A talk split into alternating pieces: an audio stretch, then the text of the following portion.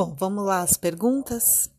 Aí na frente, né, é o resuminho da notícia, que a gente não conseguiu entrar porque tem que assinar o jornal para entrar, tá? Mas já dá para dar um cenário do que está acontecendo, até mesmo porque está passando na TV, tem outros jornais, tem várias notícias na internet sobre isso, né? Para quem tem carro, já deve ter conversado isso em casa, para quem não tem, deve ter sentido alguma diferença no ônibus, né? E para quem está dentro de casa, está conhecendo um pouquinho da notícia para poder conversar. Então vamos às primeiras perguntas. É, um, a Folha de São Paulo eu vou mandar também escrita, tá bom? mas só para explicar um pouquinho. A Folha de São Paulo descreveu o cenário atual, ou seja, ele colocou sobre o rodízio de carros com a intenção de diminuir o número de carros na rua e o aumento da frota de ônibus, para as pessoas poderem se locomover com maior conforto, segundo a fala do nosso prefeito.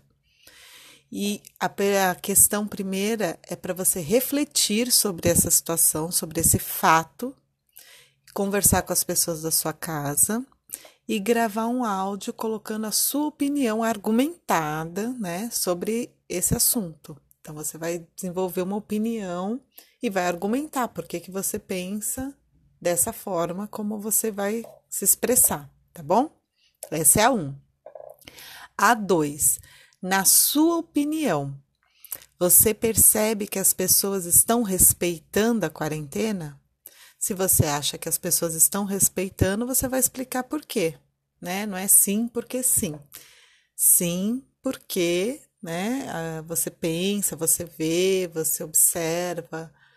Se não, por que não? O que você observou, por que, que você acha que as pessoas não estão respeitando, tá bom? E a terceira, o número de contaminados por Covid vem aumentando dia a dia e, consequentemente, também o número de mortes por essa doença. Né?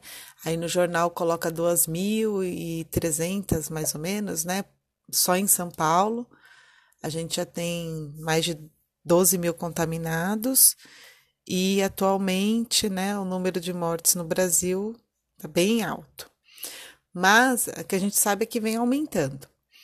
A pergunta é: se, você, se fosse você, né, o prefeito da cidade, você é o Bruno Covas, você pode tomar as atitudes, né, em relação à cidade de São Paulo.